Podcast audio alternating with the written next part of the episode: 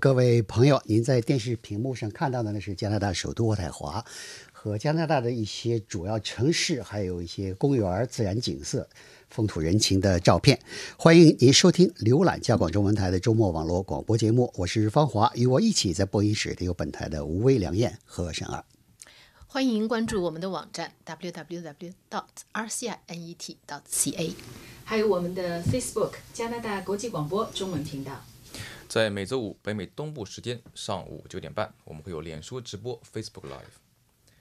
加广出品的加拿大新闻移动 App 也已经可以在谷歌和苹果应用商店免费下载。如果你想用中文了解加拿大的最新发生的事情，我们的 App 是您最方便和最快捷的选择。你只要搜索“加拿大国际广播”，就可以在苹果和谷歌应用商店很容易找到我们的 App。嗯，这个找到的加广的网站上的内容主要是什么？当天的新闻呢，还是也有视频？还是主要是当天的内容的，就是几乎跟网站上的内容是一样的，是一致的，同步更新的。嗯，好，欢迎各位呃朋友呢，就是上我们的 App 或上我们的网站搜索我们的节目。呃，今天呢，我们是讲讲这个星期我们报道中的一些选择的几个题目。有一个题目讲的是这个道歉，就是政府总理呢代表加拿大做出道歉，好像是不管是谁当政府总理，就是讲到一些历史上的事情，代表政府做道歉呢，这个事情呢，人家愿意干。但是如果讲到自己的政党或者自己本人作为总理，呃，有一些事情做的不好，或者是违反了一些法规，要做道歉呢，就不太那么容易了。呃，在反正上一届总理是哈珀，哈珀曾经我觉得可能对华人来说印象最深的就是他曾经为人头税道歉。然后接下来呃现任总理特鲁多呢也道歉过很多次了，就是不管是为原住民啊，为锡克族移民啊，还有就是呃就呃我记得还有犹太人，就是没有接接纳犹太人等等，为他自己也曾经道歉，就是比方说他有一次在议会的时候发生一点小冲突，他。不小心撞到了一个女议员，那个那个道歉了两次都不过关，还有一次，还有就是说他那个去私人岛屿度假之类的，就是道歉。但是这一次呢，就是引起争议的呢，就是在呃。加拿大的这个议会的这个道德专员，呃，做出一个报告的结论，就是说他确实是他和他手下的团队，确实是对前司法部长和总检察长在蓝万林案这个事情上呢施加了不正当、不适当的压力。这个事情他一直就拒绝道歉。就从这个话题开说起呢，CBC 就采访了一位可以说是道歉专家，因为他专门在写过这个道歉方面的专著。这是一个心理学家，叫勒纳。他就是说到道歉，他说首先就是一个国家，如果是说领导人愿意道歉、承担责任，呃，愿意做出道歉，这是对这个国家来说是幸幸运的，因为这说明他愿意就是说接受监督，愿意承担责任，就可以说是把过去历史上的一些东西呢拨乱反正。不光是历史上，他这个不仅指历史，就是说他愿意做出道歉。而且，尤其我觉得，尤其是如果愿意为自己犯下的错误道歉的话，这个是就是对一个国家来说是好的。对于个人来说，你愿意，如果你愿意真诚的道歉，也说明你这个人的成熟和你的客观，就是你能够客观的看待自己，也客观的看待你的行为对他人造成的影响。这不是软弱的表现，就是道歉。这首先一点，道歉不是软弱的表现。但是呢？如果这个道歉道的，为什么说道歉的艺术呢？就是因为如果你这个道歉道道歉不对呢，实际上就据他认为，甚至就是可以加深最初的伤害，甚至可以就是说呃终止一段关系都是有可能的。嗯嗯，这是因为就是说，嗯，你在这个你你道歉的时候对是。接受道歉的那一方呢，通常你要说对不起这三个字，或者是说 sorry，用东北人讲话上下牙一磕的事儿，这就是就说出来了。但是你如果不是真心道歉，就是你让对方觉得说你其实对他的感受你其实不在乎。比如这次这个最新的一次特鲁多的一次道歉呢，呃，讲的是蓝万林事件，特别是加拿大的道德操守专员说，呃，特鲁多为首的政府施加了不正当压力，然后特鲁确实说啊。我道歉，但是呢，最后媒体的评论呢说他到底道了什么歉不知道。那么，因为他最后他特别说了，我做的事情没错。对他实际上没有道歉，就是他并不认为自己做的是错的。那但是呢，他也说了，他接受承担责任，他也接受那个调查结论。那么勒纳的评论说，这叫做 a sorry not sorry，就是是不不，是其实道歉但是实不是道际上是歉不不实际上不算是一一个道歉。就勒勒纳就说，一个是就是说，你如果是道歉的时候不真诚，如果是特鲁多，特鲁多，你从他这次就是他在私下接受采访也好，公开表示也好，他好像确实没觉得他做错了。他怎么他也不打死他也想不明白，为什么他做的是做错了。在这种情况下，如果迫于压力就做一个就就是来一个 I'm sorry 的话，可能就落到了就是这个专家说的第一个错误，就是说不真诚，让大家感觉得到他不真诚。但还有一个错误呢，就是他说我们非常容易犯的，在道歉的时候犯的一个错误，就是在道歉之后加上一个但是，但是 but，说你不管你这个 but 后面说的是真的还是假的，就是有的时候是事实。对不起，我来晚了，但是因为我有了什么事事情，哎呀，我忘记了你的生日，但是因为我最近什么，不管你但是后面是什么，他都给对方一个印象，就是说你在为你的行为。找合理化的，就是说你要让你的行为变得合理化，实际上就等于是说给你的道歉，就是说呃掺了水了。所以说这个道歉呢，也不是那么呃你要真诚的道歉，就是做对于心理学家来说，他们认为说这其实不是很容易的一件事，因为人是护短的，就是人是他有这个倾向，就是一这是。呃，一个通病就是他要为自己的行为找借口，他要为自己的行为辩护，这是一种心理保护机制。特别是这个，如果不愿意道歉的这个事情，属于是呃多数，呃，因为现在是大选了，就说这选民嘛，属于多数加拿大选民呢，认为是呃你有错的事情。如果你即便你心里坚持认为没有错，我是为了国家，为了人民的利益，但如果多数选民认为呃你还是更是为了自己的利益，恐怕你不道歉呢，就更成为一个问题了。嗯，就看吧，因为大选真正十月二十一号之前，就是像这这个采访的由头，就是说特鲁多这个道歉，那可能还会再有机会会被会被选民政敌也好，选民也好，一定会被拿出来还会再提出来，还会再提出来。几乎是没有没有没有疑义的问题。这是一个主打的 主打攻击特鲁多的那个嗯。还有一呃，这个星期咱们还有一篇报道讲的是呢，啊、根据加拿大广播公司就是 CBC 的调查呢，加拿大这个少年运动员被性侵，不管是被这个呃教练呢，还是被这个体育组织的一些负责人呢，嗯，性侵的问题呢，虽然这个已经是被媒体大量报道了，专家们也说应该采取有力的措施，尽快解决。对，但是呢，这个加拿大广播公司的跟踪报道发现呢，没啥变化。是是，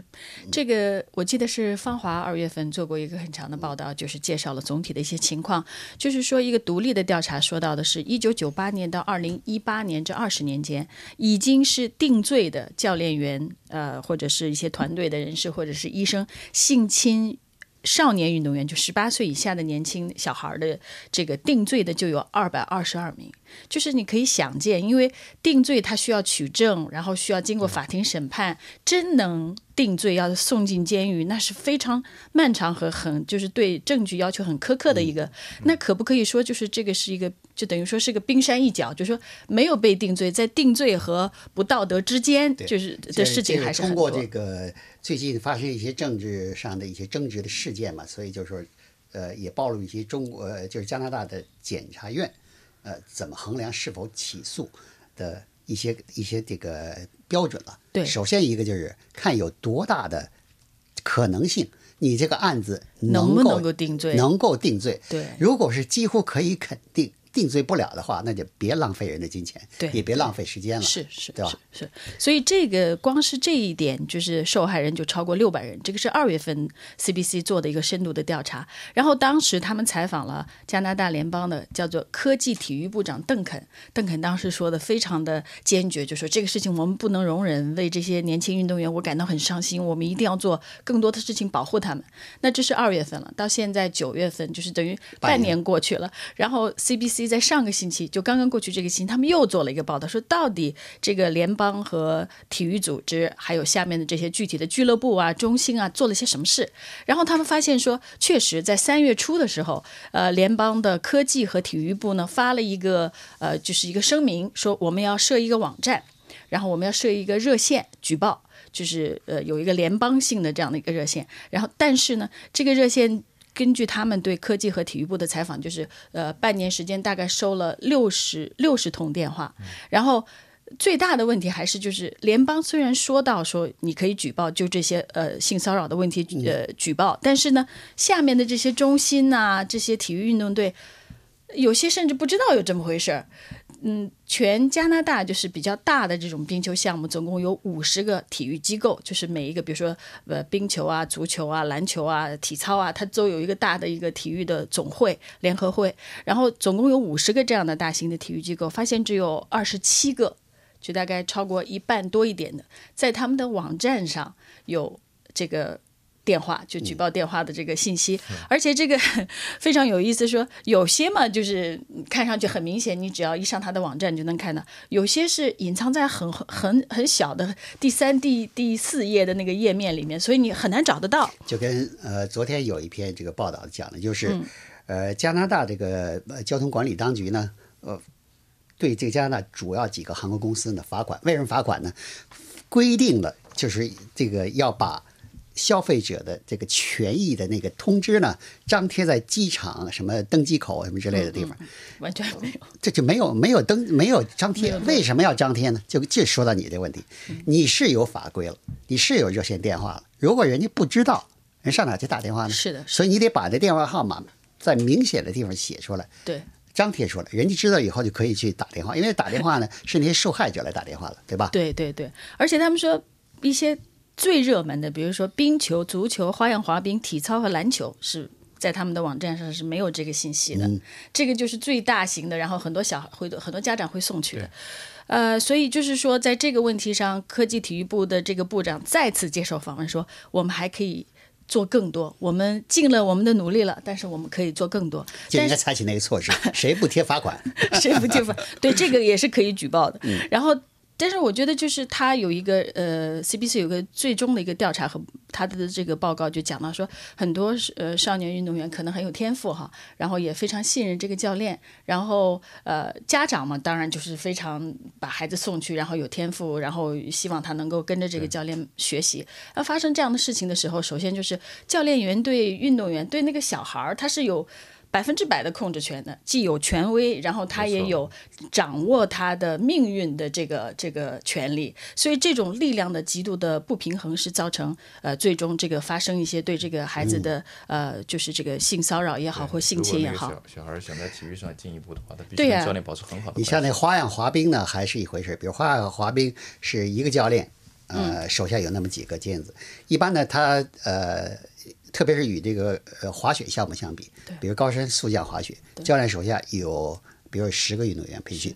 只有三个能够出赛。对，这个时候呢，让谁出赛，就等于说把这机会给谁了。是是。那这个时候，如果这个教练员对谁对某一个动手动脚了，嗯，那么你一考虑到这他掌握着我出赛不出赛的命运，对，所以这时候你让他出来举报都很难。是，而且有的时候小孩跟家长说，家长其实。不一定会相信自己的孩子，他可能说：“你看教练员要你这样子，你你怎么你该怎么怎么样，要配合什么？”所以这个里面就因为这些教练往往都是一些很有魅力，然后很难说服人的人，对，这当然就是说，对少年运动员来说，不仅仅是呃过早的断送了他们的前程，而且这个心理的阴影是一辈子的。然后他还有说到，就是说呃一些建议给这个加拿大的联邦机构的，比如说你需要有一个清晰的政策，就是说。我立了一个法规，所有的运动队要一二三，你们要做到这个。比如说，你们怎么挑选教练？嗯，呃，要有一个 pers，就是要有个程序，要对教练进行背景调查。然后，比如说要有明确的、清晰还有可执行性的这个规定来预防啊。比如说，少年运动队运动员去体检，一定要有人陪同，不能单独和任何这些，比如说教练跟同处一个哎，同处同处一个封闭空间，像像这样的一些规定是联邦可以做的。然后他还有说到，就是说对教练员的背景调查不够。他说到了一个，就是说二十年前，二十年前因为冰球队西部的一个冰球队发生了一个非常大的性骚扰的丑闻，这个教练的名字叫做格林汉姆詹姆斯，他在九零年代对数百名的。呃，这个数百次的性侵了他团队的六名少年冰球运动员，其中有一个还进了北美的这个冰球联盟的一个职业明星。对，然后这个事情之后呢，就是说所有的这些运动队都要对教练员进行背景调查。但是从二零零二年，这个已经是二十年前了，但是在二零零二年到二零零九年，蒙特利尔又发生了一个冰球队的这个呃教练性侵了四名呃少年运动员，然后。呃，在法庭上，这个人最后被定罪了。但是在法庭上，人们才发现说，九三年的时候，他曾经因为呃不恰当抚摸少年冰球员被定过罪。那为什么这个就是他这个背景调查的时候这一条没有没有出现呢？所以这就是说明这个调查可能没有特别的深入，可能没有真的很彻底和细致。所以就是这个 CBC 呃的跟踪调查反映这么几个问题。第一呢，你政府规定了一些东西，但是你没你怎么让大家都知道？对对吧。第二个呢，没有执行第二个呢，规定了一些比如背景调查的东西，怎么具体执行落实？对第三个呢，就是关于什么属于性性侵犯、性骚扰的东西呢，一定要界定清楚。如果这些东西具体细节问题不清楚的话呢，你说想是要要是保护青少年，你说我推出了什么什么政策，但是真正是否有效，那就是一个大问号。没错。最后，我就想说一下，就我知道，可能很多华裔也喜欢运动的小孩，有天赋的孩子会愿意送去这个球队。然后他最后有一个建议，就是说，家长在为孩子们找这个训练中心的时候，他就那当然，因为这个训练中心也是个双向选择，所以就是说，如果呃训练中心提供了以下的几点的话，你是可以放心把孩子交出去的。而如果家长选择是呃其中怎么防止性骚扰是家长选择的一个一个标准的话，那这些中心实际上他自己就会说哦，因为我没有这样的这个规定，所以这些家长不来。那有什么留意到的什么？就是说呃，是不是呃，就是说这个体育运动中心有是有没有一个具体的规定，说什么样的行为属于性骚扰？嗯，这是第一。第二就是说。呃，这个运动中心他在挑选挑选教练员和雇员的时候，他的程序是怎么样？你要去了解，就没有把孩子送出去之前，你最好先了解一下这些情况。他说，还有就是说有没有使用社交媒体的政策？因为他有些政策，他比如说他举了一个例子说，如果一个教练员一天发五十个短信给你的小孩，你就真的要注意到底他发的些是是些什么短信了。然后还有就是说，有没有谁负责执行这些政策？如果这些事情发生，你找谁？他有没有个具体的负责人？然后还有就是说，报告骚扰事件的程序。最重要，实际上我觉得还有一个叫做两人在场政策，叫做 Rule of Two。对，就是说现在很多学校都有。所有的运动的过程、训练的过程都有两个成年人全程陪同你的孩子。美国副总统彭斯早就实行这个政策，他的名言就是：绝对绝对不跟 自己妻子之外的女性单独在一起。对对对这个两这个这个政策早就开始实行这就是歧视同女性哦，啊，对吧？这还没有包括的同性恋但，所以这个是小孩儿嘛，彭斯那个就是他就是连大人也也不行，他他这个太没有自制力了。对了。呃，沈二，你有一个题目讲的是谷歌体育赛事这个要搞的一个花絮集锦，是，呃，就是说这个是技术的基础呢，就是那个谷歌的叫 Stories 啊，这个是我还是比较看好的一种技术的模式。它因为很简单，然后呢，就是说能够把很多视觉的东西都给汇聚起来。那以前最大的一个应用呢，它是比如说是在新闻领域，比如像华盛顿邮报呢，它就把像香港的示威游行啊，像这个亚马逊地区的大火啊。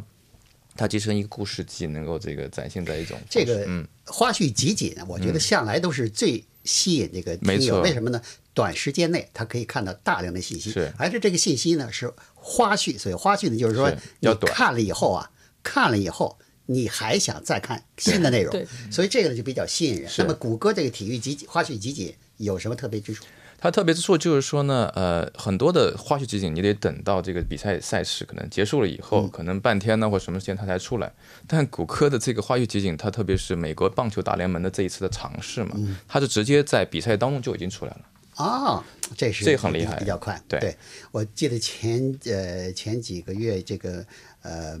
呃世界杯女子足球比赛的时候，嗯呃，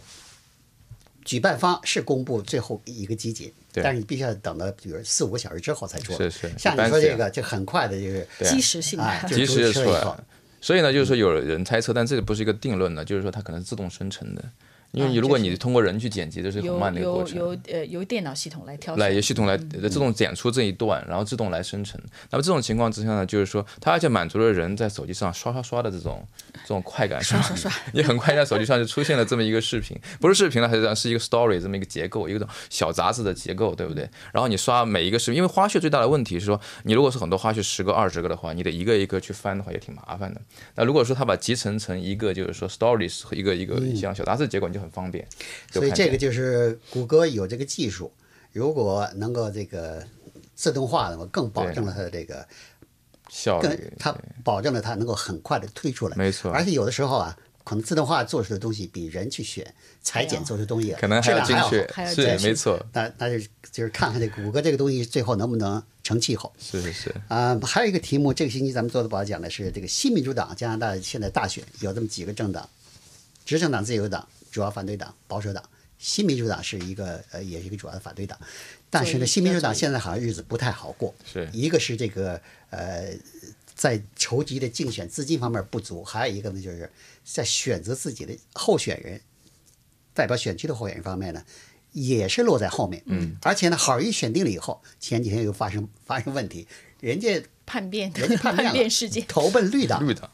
对，这实际上就是这个星期，虽然呃还没有正式宣布大选，实际上新民主党已经新民主党的党魁辛格，他这个星期这个星期他在魁北克，就是他已经全力投入。这个星期他呃发布了那个竞选视频，呃推出了这个竞选口号，而且在他的竞选视频里面非常难得的，你知道他是锡克族，锡克族男子的那个包头是永远不离。不离头的，在公开场合，他永远都是戴。他居然在这个他的竞选视频法语版里面，一开始的时候，他把那个包头解下来，以他的长发示人，哎呀，这个我也真是这个非常头一次看到这个不戴缠头的这个锡克人的男子到底到底什么样。对他，他以前刚刚当选总理的，呃，不是总理，刚刚当嗯选新民主党的领袖的时候，他曾经拍过一个短视频，就是显示干，就是显示他怎么样包头，他怎么样嗯就是包头，但是那个还不像这个，这个是真的，就是说我把缠头拿下来给你看看我的样子，这是需要点勇气呢，因为这个勇气表示诚意对不是他们的教义所规定的。对对，这实际上是可以说在一定程度上是违反了他的教义。嗯但是从另外一方面讲呢，就是就像你刚才说的，他。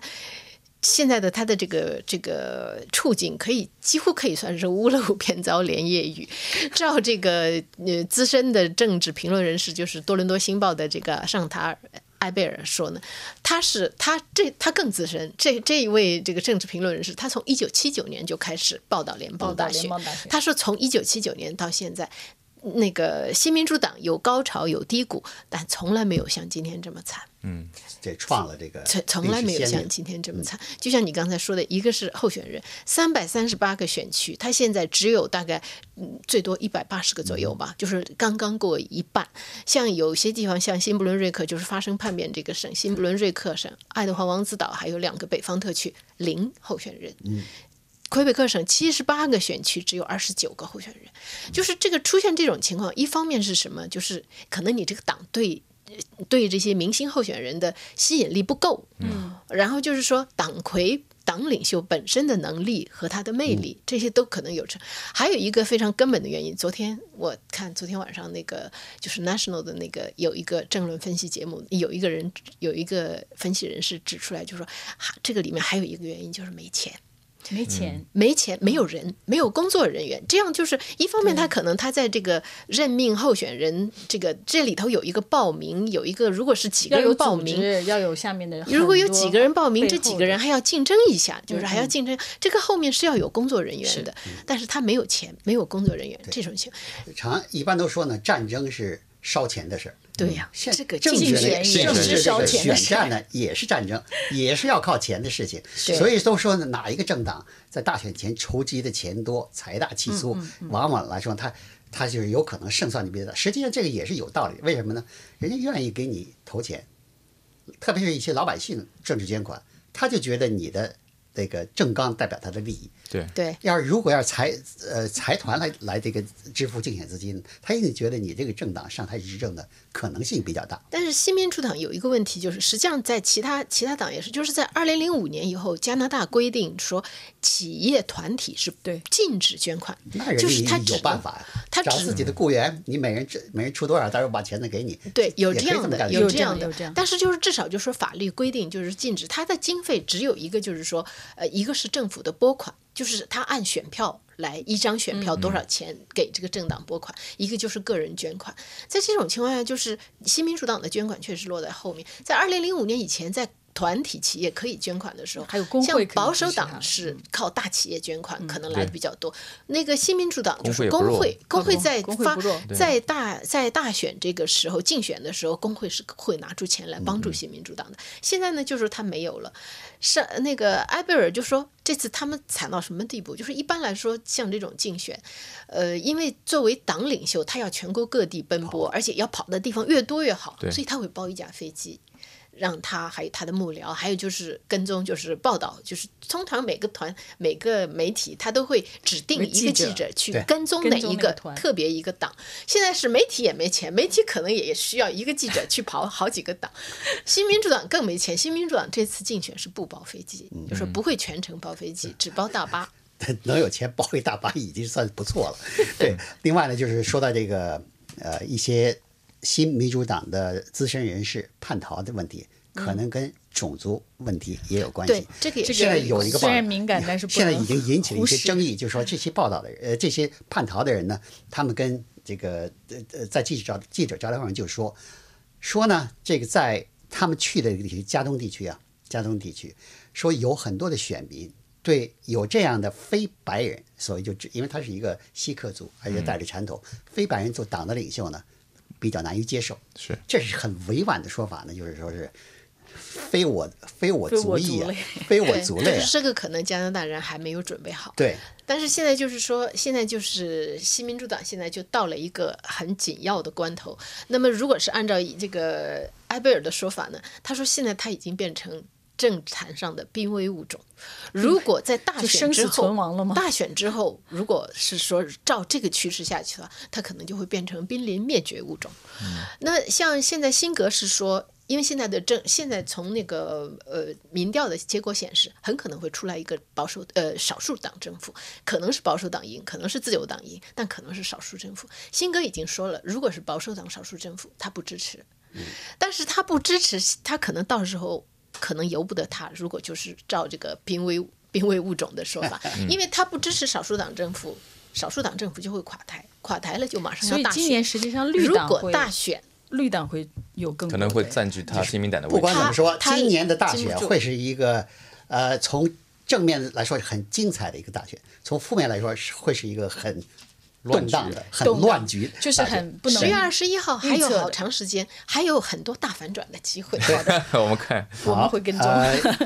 以上呢就是我们加拿大国际广广播电台一周来为您准备的一些呃主要的几篇报道。今天节目就到这里，谢谢收听。欢迎网友和听友发表评论和看法。我们的电子信箱是 china art r c i n e t dot c a。我们的新浪微博是加拿大国际广播中文。祝您健康愉快，我们下次见，不见。